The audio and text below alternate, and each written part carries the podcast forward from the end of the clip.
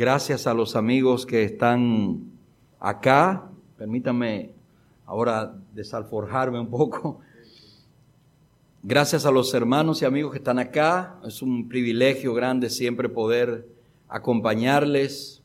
Eh, esta es una de mis iglesias eh, madre, tengo que decirlo así. Eh, ya con los años uno va recorriendo caminos muy bonitos que el Señor le ha puesto a uno enfrente. Y hace, em, dentro de unos días voy a cumplir 32 años en la iglesia. 32 años. Parece que fue ayer, pero 32 años. En esos 32 años el Señor me ha llevado por diferentes iglesias como miembro de iglesia. Eh, la primera fue la Mella, allí pasé los primeros meses de miembro de iglesia, meses, apenas dos o tres meses.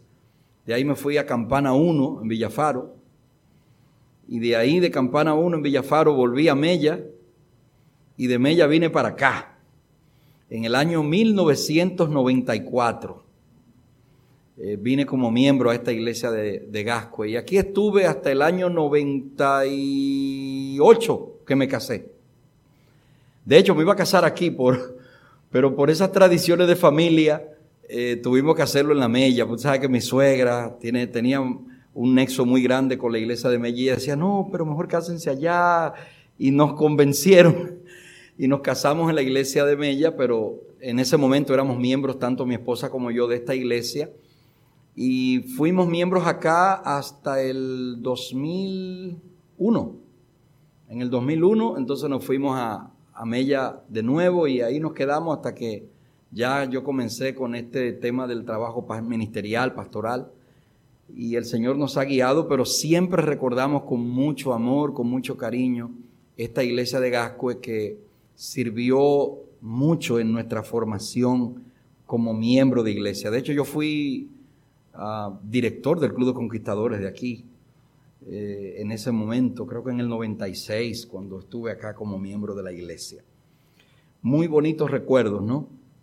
La iglesia adventista del séptimo día es definitivamente una cantera de formación. Nosotros como miembros de la iglesia adventista del séptimo día debemos sentirnos privilegiados por eso. La iglesia nos forma de una manera increíble. Nosotros podemos llegar a la iglesia siendo lo más, lo más tosco, pero Dios le ha dado a esta iglesia un ministerio de restauración de las personas que uno no, no, puede hacer otra cosa más que asombrarse de lo que Dios hace a través de la iglesia en la vida de la gente. Y en lo personal yo me lleno de, de mucha satisfacción al presentarme. Y no lo hago jamás por ufanarme, lo hago por el hecho de que cuando digo estas cosas, lo digo para que la gente sepa lo que Dios puede hacer con usted si usted se pone en sus manos. Dios puede convertirle a usted en lo que Él quiera, no en lo que usted quiera, sino en lo que Él quiera para usted. Si usted se pone en las manos de Dios, el Señor es capaz de hacer, dice Helen White, experimentos de gracia en el corazón del ser humano. Y eso no pasa porque un servidor sea algún elemento eh, exclusivo, no, Dios puede hacer eso con cualquiera de nosotros. Y una de las cosas que hacen que la iglesia sea eso es precisamente la unidad de acción de la iglesia. Cómo la iglesia trabaja, cómo funciona a nivel mundial. Es la misma iglesia. Estudiamos la Biblia de la misma manera. Tenemos el mismo eh, formato de estudio bíblico. Eh, tenemos los mismos programas, las mismas eh, dimensiones de estudio. Y eso ayuda a que caminemos en una misma dirección. Si bien es cierto que en los últimos tiempos ha habido ataques fuertes del enemigo para tratar de, de socavar esa fuerza que tenemos como institución y como iglesia dada por Dios en ese aspecto de la unidad.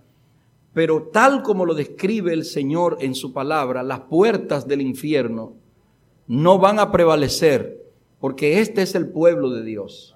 Esta es la iglesia, la que el Señor ha levantado y que tiene el único propósito de ayudarnos a todos, a todos, no en nuestras debilidades, sino con nuestras debilidades, a alcanzar la bendición de la vida eterna que Dios tiene preparada para cada uno de nosotros.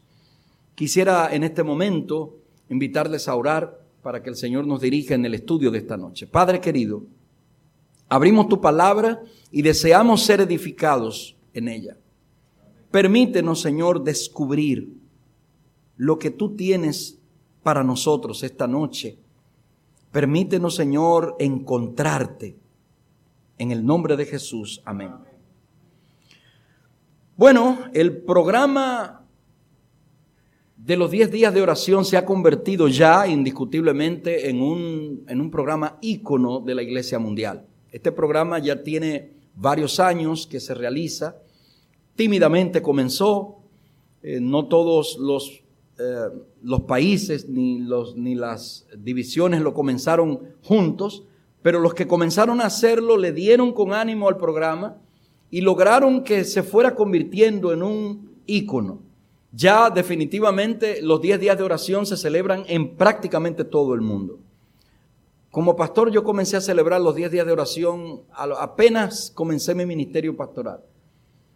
Eh, desde el distrito de Misionera de Paz, que fue donde comencé, de ahí a Redención lo hicimos y cuántas, cuántas bendiciones nosotros recibimos como, como iglesia en esos distritos eh, por la implementación de este programa tan maravilloso. En algunos casos, eh, cada quien, cada iglesia le da su matiz diferente, pero uno de los puntos que más me agrada de los 10 días de oración es una parte que hay en el programa que se llama eh, la testificación, podríamos decir así, si cabe el término, y el pedir perdón. Hay una, una parte del programa que habla de eso. No todas las iglesias lo hacen porque por cultura en la iglesia adventista no estamos acostumbrados a venir aquí a decir los errores que yo cometo. Eh, es muy común eso en las iglesias evangélicas, no en, la, no en, la, iglesia adventista no ha sido una cultura. Pero ese momento de, de uno pararse y pedir perdón es tan bonito. Yo he vivido experiencias preciosas en eso. Hermanos que tenían años enemistados, enemistados en la iglesia.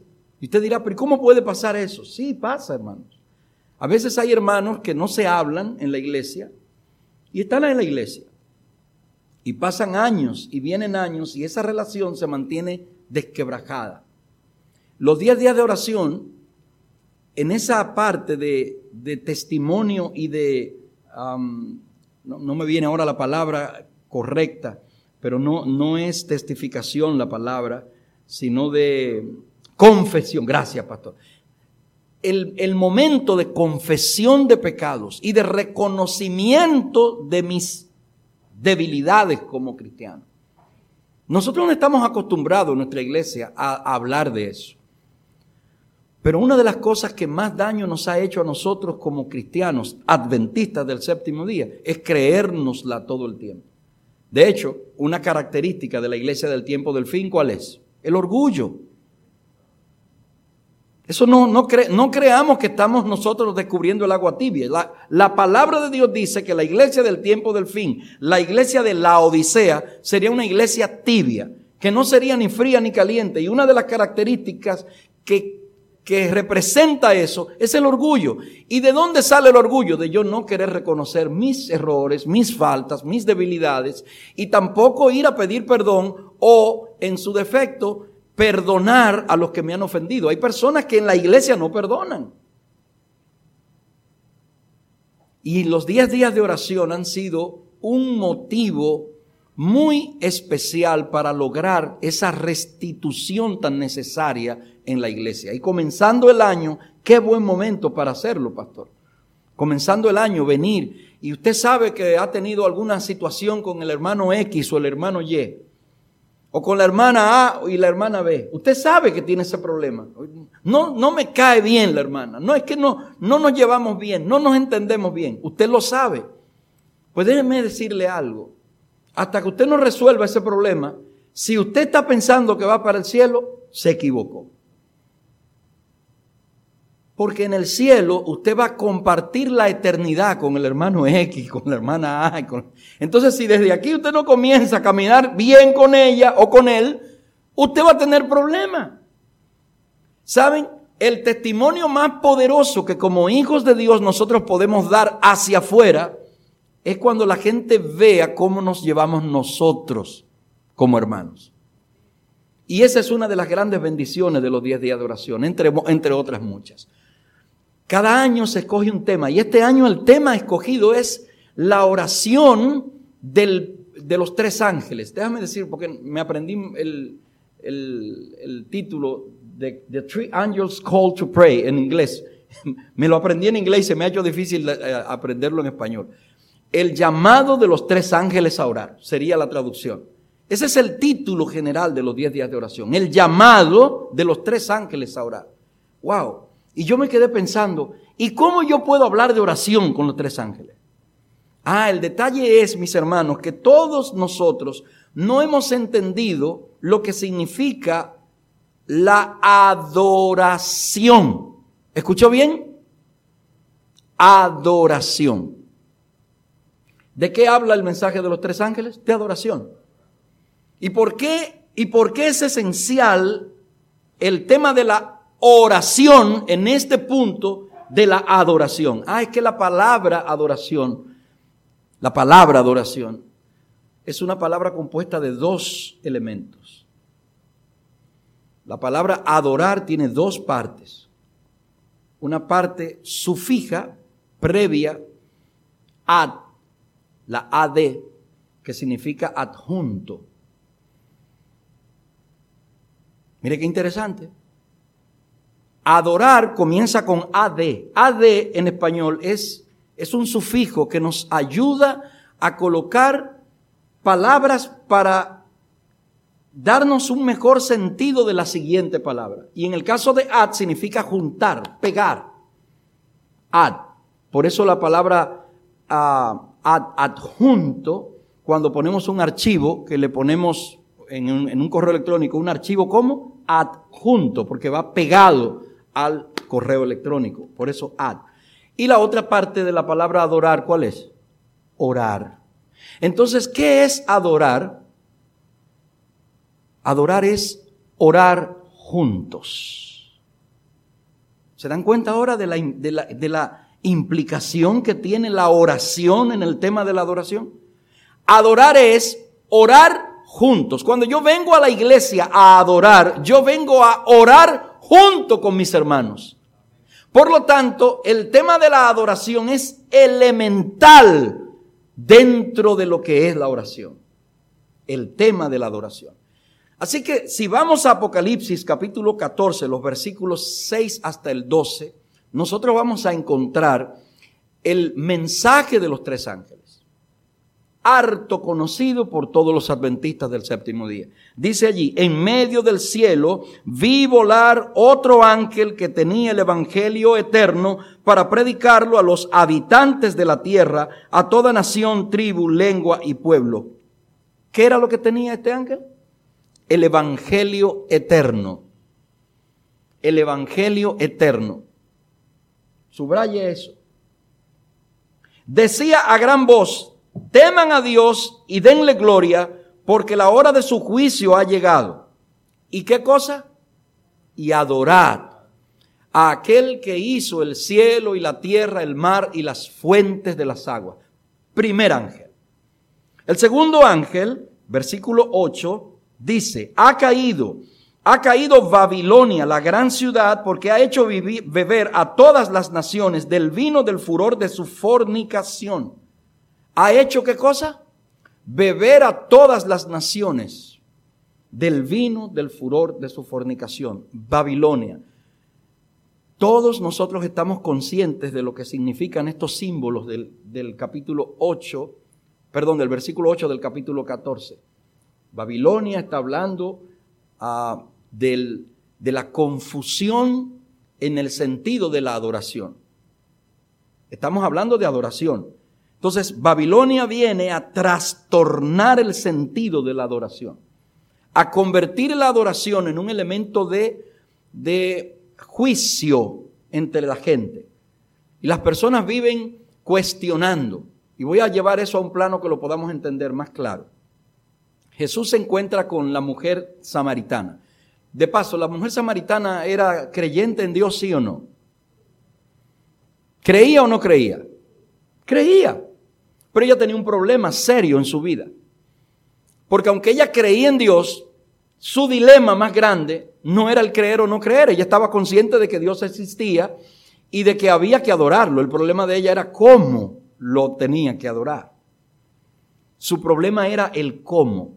¿Y usted cree que era el problema de ella nada más? No, mi querido. Ese sigue siendo el problema suyo y mío. Nosotros todavía estamos en esa situación de pretender nosotros tener una idea de cómo es que se adora a Dios. Y eso es un poco delicado. Eso es un poco delicado.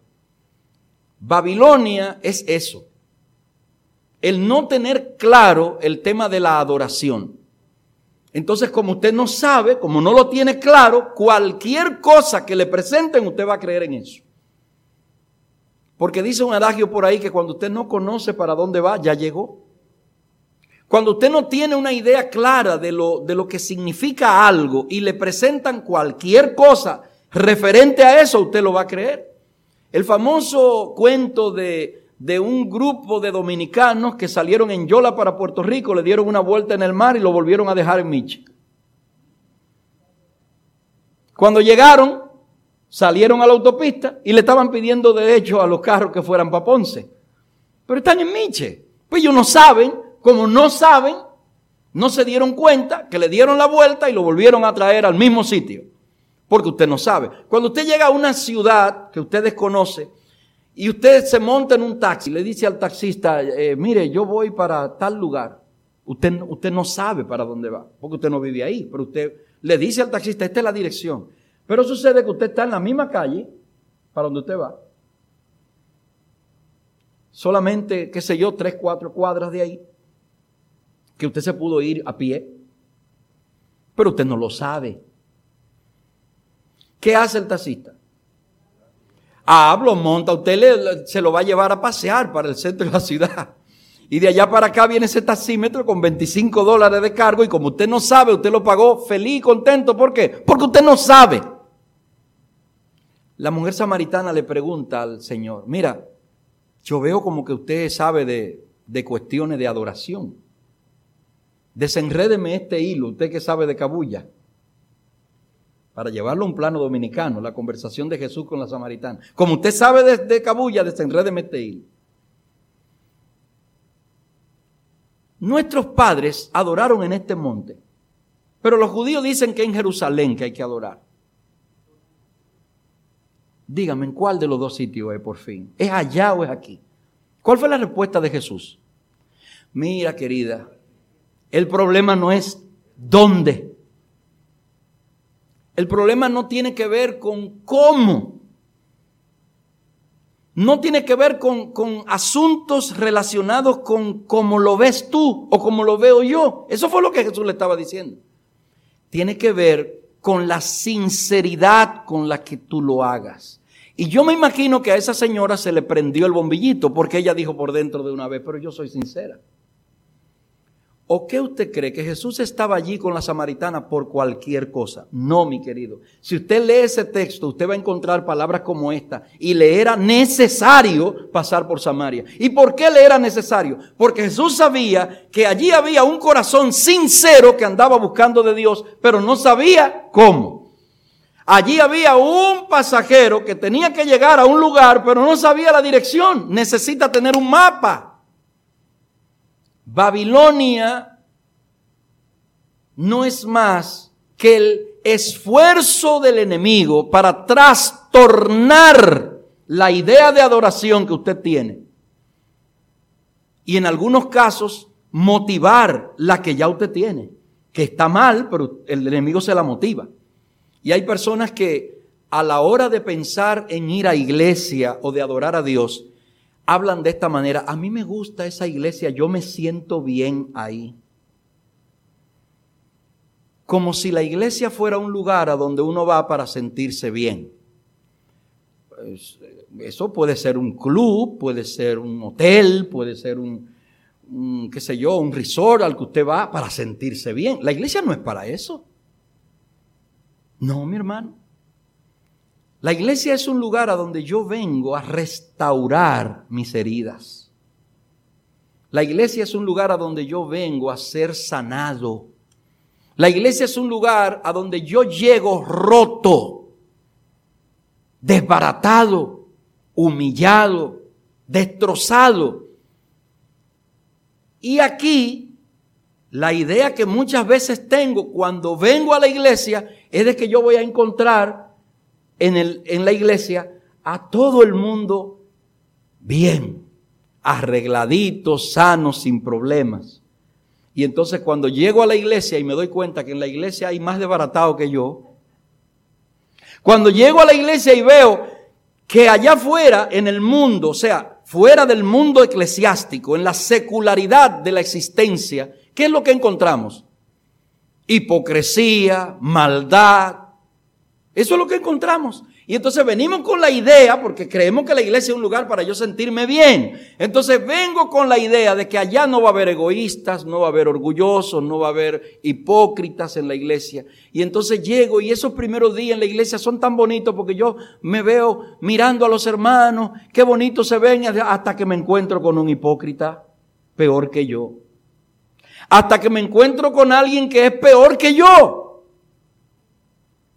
Y entonces comienzo a echarle la culpa a quién? A la iglesia. No, mi hermano. El enemigo ha trastornado nuestra idea de adoración. A la iglesia no venimos a mirarnos para ver quién está mejor o quién está peor. Todo el que pasa por esa puerta simple y sencillamente necesita a Dios. Por esa razón el mensaje de este ángel, hablando de Babilonia, dice, ha caído Babilonia, la gran ciudad, porque ha hecho beber a todas las naciones del vino del furor de su fornicación. ¿Y cuál es la fornicación de Babilonia? ¿Cuál ha sido? Enseñar un sistema de adoración incorrecto, centrado en el yo, en lo que pienso yo, en lo que creo yo, en cómo yo lo veo. Y mientras yo viva atrapado en esa forma de pensar, mi adoración va a estar dañada. Porque la iglesia no es una ropa para yo ponérmela a la medida. No, la iglesia, Dios la, la levantó con un propósito. Ser columna y baluarte de la verdad. Ese es el propósito de la iglesia. Dios colocó la iglesia para que sirva como herramienta de salvación para los seres humanos. Y pudo colocar en ella ángeles para que la administraran. Pudo colocar en ella a seres superiores a los seres humanos para que fueran los encargados de dirigir la iglesia, pero Dios dijo así no va a funcionar. Es necesario que los que estén ahí también sean igual que los seres humanos. Por lo tanto, somos nosotros los comisionados, nosotros mismos. Y ese es el privilegio más grande que Dios le ha dado a la iglesia, que es la propia iglesia la encargada de ayudar a la iglesia. Y hay de nosotros si no, si no entendemos esa realidad. Ahora, el enemigo quiere hacerte creer a ti que no, que nosotros tenemos que tener una iglesia en la que todo el mundo esté contento. Y por esa razón tenemos que estar dispuestos a, hacer lo que sea para que la gente se sienta bien. Usted nunca va a lograr eso de, plano, nunca lo va a lograr. Eso es una ilusión, una, una quimera, una utopía. Porque fíjese qué interesante. Yo le aseguro a ustedes que si tuviéramos que decidir de qué color vamos a poner la pana de los asientos de la iglesia esta noche, de seguro aquí nos vamos a encontrar que hay por lo menos cuatro o cinco colores preferidos de ustedes. Y si tuviésemos que complacer a todos, y ahora le hablo por experiencia propia que he vivido, le va a pasar como me ocurrió en una de mis iglesias en un momento en que necesitábamos pintarla. Hicimos un llamado para que los hermanos fueran a pintar la iglesia. ¿Cuántos van a venir a pintar la iglesia? Y fueron unos cuantos. La mayoría no fue. Lo interesante es que la mayoría que no fue, dentro de ese grupo, llegó una persona que cuando venía llegando a la iglesia, digo lo siguiente, ay, pero qué color más feo.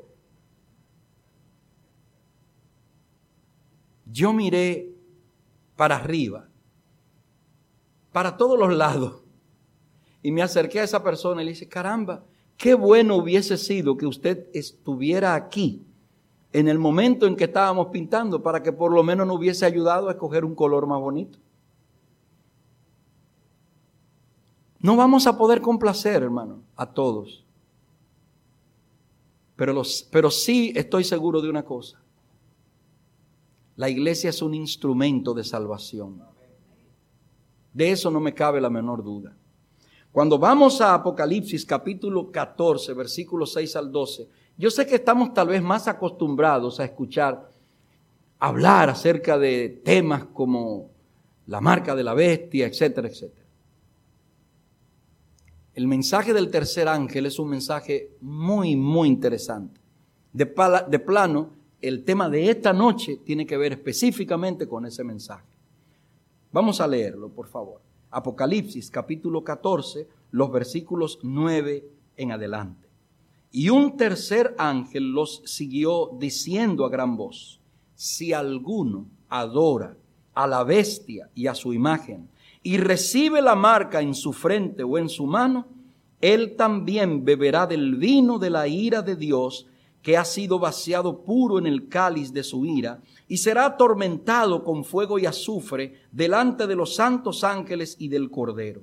El humo de su tormento sube por los siglos de los siglos. No tienen reposo de día ni de noche los que adoran a la bestia y a su imagen, ni nadie que reciba la marca de su nombre.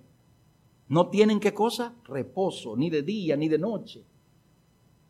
¿Qué es lo que pasa con estos que adoran a la bestia y a su imagen? La mayoría de nosotros hemos sido tal vez cautivados a irnos por el lado de la marca, del número, etcétera, etcétera. Cuando vamos a Apocalipsis 13 encontramos más detalles sobre este tema de la bestia.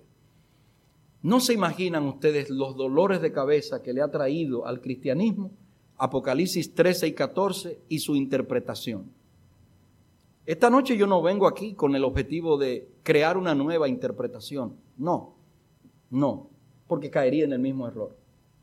Ahora, de lo que yo sí quisiera esta noche que usted esté consciente es de una cosa. Dios desea que usted sea fiel a Él. Fiel. El Señor no viene a buscar gente buena o gente mala. Algunos tienen la idea de que el Señor viene a buscar a gente buena. Y yo definiría eso como los hermanos que están del lado de, siempre lo correcto en la iglesia, los que son muy cuidadosos en las cosas. Entonces, para ellos, el perfil del cristiano es una persona como buena. ¿Y cómo sería ese hermano bueno en la iglesia? Bueno, el que diezma y ofrenda, el que hace obra misionera, el que está involucrado en la iglesia y en el trabajo, el que es vegetariano, el que maneja eh, los aspectos de la vida cristiana de una forma bien cuidadosa. Ese tipo de personas podríamos catalogarlos dentro de lo que son buenos. O de plano no es así que pensamos. Si no es así, por favor, eh, pregúntenle al joven rico cuando él se acerca a Cristo, óigame, qué de plano, qué oportunidad tuvo el joven rico. ¿No le hubiese gustado a usted poder acercarse a Jesús en algún momento? Usted aquí ahora. Qué bonito hubiese sido, ¿verdad? Usted poder llegar a donde está Jesús y hablar con él. El joven rico se acercó a Jesús. Y en vez de decir gracias Señor por, por por venir a salvarme de mis pecados. En vez de decir gracias Señor por el sacrificio que tú viniste a hacer por la humanidad. En vez de decir gracias Señor por el amor que tú tienes para con nosotros los que estamos perdidos. No, eso no fue lo que él dijo. Él fue a decirle, maestro bueno, porque tú eres bueno y yo soy bueno, entonces entre bueno vamos a hablar. Maestro bueno. La gente se autodenomina así.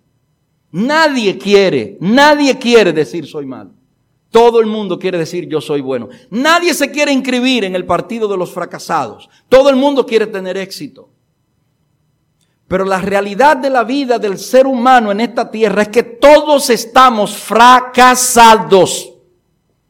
Y entonces el otro grupo es el que quiere exaltar solamente eso. Sí, estamos fracasados. Y entonces usted va a encontrar al otro grupo. ¿Cómo piensa el otro grupo? El otro grupo cree que la gracia es algo barato. El otro grupo cree que no importa, no importa lo que yo haga, el Señor me va a perdonar siempre. Porque el amor de Dios es tan grande que siempre me perdona. Y yo puedo hacer lo que me dé la gana y Dios siempre me va a perdonar. Y abro un paréntesis, aunque eso sea verdad, pensar de esa manera denigra la salvación y el sacrificio precioso de Cristo.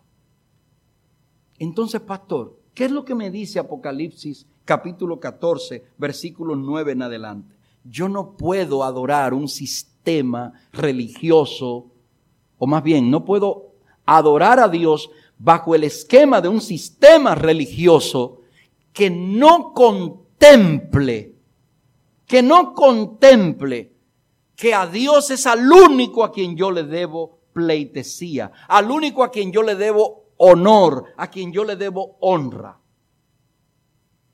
Y en el momento en que aparezca cualquier otro individuo para querer granjear el honor, la honra y el, y el poder que le pertenecen a Dios, automáticamente yo tengo que huir de eso. Por esa razón es que yo no puedo permitir que bajo ninguna circunstancia ningún elemento sistemático religioso incida en la manera en la que yo adoro a Dios.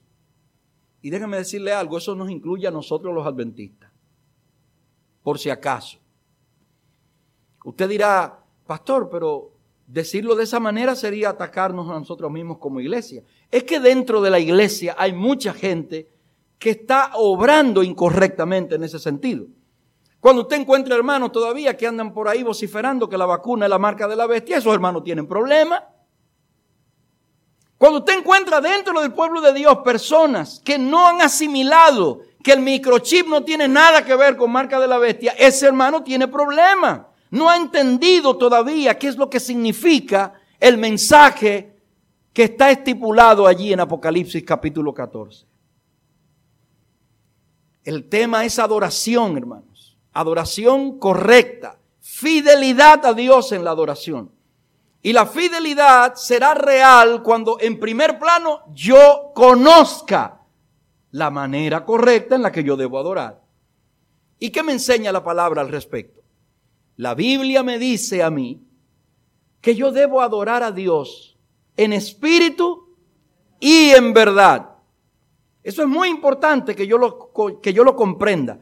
Pastor, ¿y cómo se define eso? ¿Qué significa adorar en espíritu? ¿Y qué significa adorar en verdad? Se lo voy a poner de una forma sencilla, que podamos comprenderlo todos. Adorar a Dios, yo tengo que sentirlo. Yo debo percibirlo. Sí, pero no puede ser simplemente eso. Porque lo que yo siento, lo que yo percibo, lamentablemente en este mundo está atrofiado por el pecado. Y es muy probable que cosas que yo crea que están bien, atención, que yo crea que están bien y que parezcan que están bien, estén mal. Pastor, aún cosas que, que son definidas como bien, sí. Aún aspectos que yo pueda catalogar como correctísimos. Yo lo estoy catalogando así. Pero Dios lo está haciendo. Voy a poner un ejemplo. Cuando Dios quiere salvar a un ser humano, ¿usted cree que a Dios le importa la condición del hombre para salvarlo? ¿En qué condición está? A Dios no le importa. La Biblia enseña que no. La Biblia dice, venid a mí todos los que estáis trabajados y cargados, menos los borrachos. No, la Biblia no dice eso. La Biblia dice todos. Por lo tanto, cuando yo como un cristiano vivo pendiente de que el que viene tiene que estar así, así, así, así para venir al Señor, yo tengo problemas. Estoy actuando mal porque estoy adorando a Dios solamente como en espíritu. Pero no lo estoy haciendo en verdad. Porque si yo adorara a Dios en verdad, yo entendiera que mi responsabilidad con mi prójimo está por encima de esas cosas. ¿Cuántos de nosotros pudiéramos tener por ahí algún familiar, amigo, cercano a nosotros, que esté hundido en las drogas, por ejemplo? La gran pregunta es, ¿estaríamos nosotros dispuestos a hacer sacrificios para ayudar a esa persona a salir de las drogas? Mire, yo le voy a ser sincero, es difícil que hagamos eso. Hace muchos años, en esta misma iglesia, el pastor Felito estaba predicando un sábado. Y en su predicación, Pastor Felito predicaba muy, muy bonito, muy, era, era un, maestro. ¿no? Parece la palabra, un maestro. Yo nunca me imaginé que yo tenía tanto privilegio cuando me sentaba ahí, en ese asiento de ahí, a escuchar al, al pastor Felito predicar. Y nunca voy a olvidar ese sermón por algo que él hizo. Por más santos que nosotros podamos ser aquí en la iglesia, si cuando nosotros salimos por esa puerta y nos encontramos con el indigente que está allá afuera pidiendo por una limosna y le damos la espalda, somos peores que el más pecador de este mundo. ¿Cómo yo voy a pretender llegar al cielo si al lado mío hay alguien que necesita y yo no soy capaz de ayudarlo?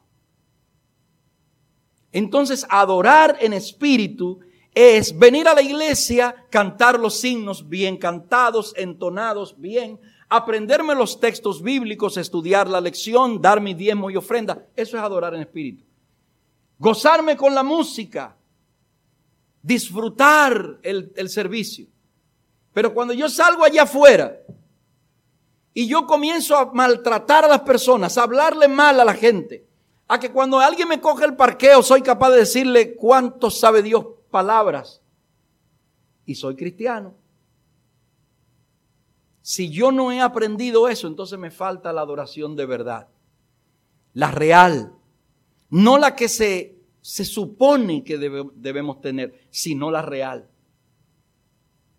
Así que cuando el Señor nos dice acá, a través de Juan, que si alguno adora a la bestia y a su imagen y recibe la marca en su frente o en su mano, recibir la marca del, de, de, la bestia en la frente o en la mano implica elementos que tienen que ver con lo que yo creo en la mente, con lo que yo tengo aquí y con lo que yo hago con mis manos.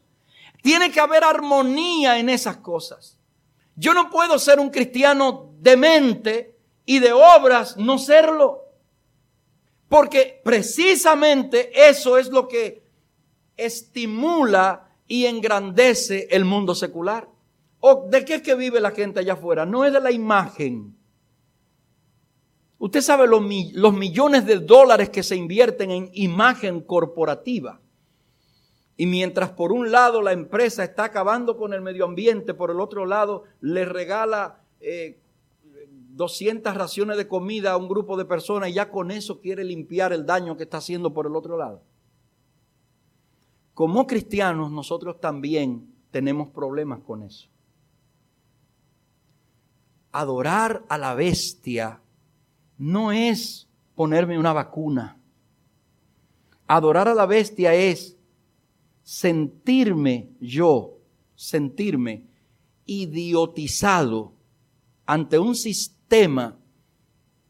que enaltece lo humano como si fuera lo único que funciona. Mire a su alrededor, el mundo está cautivado por eso. Y ahora no hay forma de usted poder tratar de caminar derecho, porque todo el mundo ahora quiere tener una raya para que usted camine derecho. No sé si me doy a entender con lo que quiero decir, pero usted sale allá afuera a la calle y todo el mundo se ofende por cualquier cosa. Tenemos que vivir ahora con un cuidado porque como tenemos que complacer a todos, y eso es lo que se está lamentablemente eh, eh, exponenciando por todos los lados. Quiero cerrar mi tema esta noche haciendo un llamado a cada uno de ustedes como miembros, no solo los que están aquí, sino también los que nos ven a través de las redes sociales. Dios nos ha levantado con un propósito. ¿Saben una característica del pueblo de Dios del tiempo del fin? Además, además de la tibieza y del orgullo, también, y esto sí quiero resaltarlo como el elemento más positivo de esta noche, caracteriza a los hijos de Dios del tiempo del fin la paciencia. ¡Wow! Me encanta eso. Cuando usted sigue leyendo en el texto, el humo de su tormento sube por los siglos de los siglos. No tienen reposo de día y de noche los que adoran a la bestia y a su imagen. Los que están así no tienen reposo de día ni de noche. Pero el versículo 12 dice, aquí está la perseverancia o la paciencia de los santos. ¿Y cuáles son los elementos? Los que guardan los mandamientos de Dios. Los que son capaces de ser fieles, diría yo. Los que tienen una identidad con lo que han creído. Los que no tienen temor de decir lo que son los que ante su, ante su realidad no tienen problema en contársela a otros. Yo le pregunto a usted, mi hermano y hermana que está aquí, ¿y usted, si le tocara hacer una fila para usted entrar, qué diría? ¿Quién es usted? ¿Cómo se definiría usted? ¿Como alguien que ora de esta manera, porque suena bonita esta oración. Mire qué bonita suena. Te doy gracias, Señor, porque no soy como los demás pecadores. ¿Se dan cuenta? ¿O usted preferiría esta? Señor, ten piedad de mí. En mis casi 32 años en la iglesia, siempre, desde que comencé a predicar, que fue muy poco tiempo después de entrar a la iglesia, desde que empecé a predicar, siempre he dicho esto que voy a decir ahora, siempre lo he dicho. El día que vayan a hacer una lista de las personas que no merecen ser llamados siquiera hijo de Dios, póngame a mí en el número uno. Los otros números se lo puede dar todo lo que usted quiera, pero el mío va adelante. Pablo me enseñó eso cuando yo leí sobre él en la palabra. Él siempre decía, de los cuales yo soy el primero. Yo no quiero que nadie me, vea como un santo, porque yo no soy santo. inherentemente no soy un santo. Ahora, en el más bonito de mis días, tal vez este mismo día de hoy, cuando estoy acá en esta iglesia tan amada y querida por mí, predicando la palabra en estos 10 días de oración. Dígame usted qué momento más bonito y más santo pudiera ser que este. Pero aún así en este momento yo seguiré siendo un pecador, pecador, óigalo bien, un pecador, salvo por la gracia de Cristo, por su amor, por su acto desinteresado de dejar el trono como Dios para venir a esta tierra a darme a mí el chance de yo poder pararme en la fila y decir, Señor, aquí estoy, yo soy un pecador, yo no merezco estar aquí, ten piedad de mí. Eso es lo que yo quisiera decir cuando Cristo venga. ¿Usted estaría dispuesto a hacer lo mismo? Pues le voy a recordar, tenemos un evangelio eterno que predicar. Es el mismo evangelio, el de allá de Génesis 3.15. Enemistad pondré entre tu simiente y la simiente suya.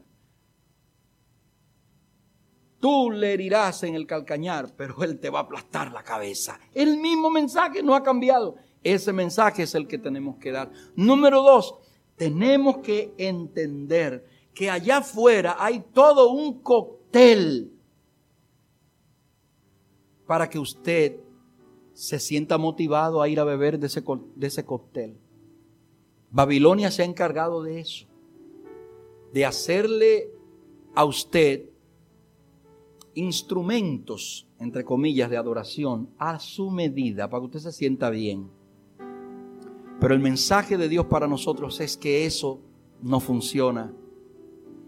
Y en tercer lugar, el Señor nos está diciendo, no permitamos que eso llegue a permear tanto en nosotros, que agarre nuestra mente y nuestras manos y nos saquen del contexto de adoración para el cual Dios nos ha llamado. Dios te ha llamado a ti y a mí para que adoremos, más bien, para que oremos juntos, para que vengamos aquí a la casa de Dios a ser llenos, llenos, porque estamos vacíos pero si usted llegó lleno ahí a la puerta de la iglesia, ¿a qué usted entró? No va a haber forma de que el Señor le pueda dar algo. Usted llegó lleno ya aquí. Ahora hay que ver de qué trajo. ¿Qué fue lo que usted trajo dentro? Pero aquí dentro, en la iglesia, en esta columna y baluarte de la verdad, el Señor quiere llenar nuestro corazón. Y quiere llenarlo con su gracia, en primer lugar, con su gracia. Quiere llenarlo con su santidad a usted porque necesitamos eso. Pero también Dios quiere que podamos darle. Esto suena hasta un poco arrogante que uno como humano lo diga, pero Dios quiere que nosotros le demos la oportunidad a Él. En inglés hay una frase muy puntual para decir esto. Try Jesus. Pruébalo. Ven y prueba al Señor. Si quieres hacer eso, yo te invito para que te pongas en pie esta noche. Si estás en casa a través de las redes sociales, este es el momento ideal para que te coloques en actitud de oración. Quisiera presentar a cada uno de ustedes y a mí mismo esta noche delante del trono del Señor para que nos ayude a orar juntos. Padre querido, te alabamos y te damos gracias por el mensaje poderoso de Apocalipsis 14, 6 en adelante. Un mensaje puntual, un mensaje directo, un mensaje abarcante, un mensaje claro, un mensaje transformador y un mensaje que nos invita a nosotros a tomar decisiones. Decisiones que tienen que ver con nuestra manera de adorar. Ayúdanos a comprender nuestras necesidades en primer plano, Señor. Haznos ver hacia adentro, que entendamos que estamos ciegos, pobres, y desnudos. Que entendamos la necesidad que tenemos de tu luz para ver, de tus vestiduras para ser cubiertos por ti y también de la bendición de tu riqueza y tu poder para poder alcanzar las bendiciones que tienes para nosotros. Aquí hay un grupo lindo de hermanos que a pesar de las dificultades que estos tiempos han generado, están aquí en tu casa, porque han entendido que es el mejor lugar del mundo para estar. Dales a ellos también la oportunidad de presentarse delante de ti en esta noche. Escucha sus oraciones y dales también, Señor, de tu gracia maravillosa. Hay muchas personas que están conectadas en este momento en, el, en la transmisión en vivo, pero también muchos que de alguna manera podrán escuchar este mensaje más adelante. A quien sea, Señor, que este mensaje pueda llegar, te pido de forma especial que tú puedas también darle la oportunidad de venir delante de ti y que pueda adorarte en espíritu y en verdad. Danos un resto de noche feliz y en tu compañía, Señor, en el nombre de Jesús te lo pedimos. Amén. Amén. Que Dios nos bendiga a todos. Muchísimas gracias por la oportunidad de estar con ustedes.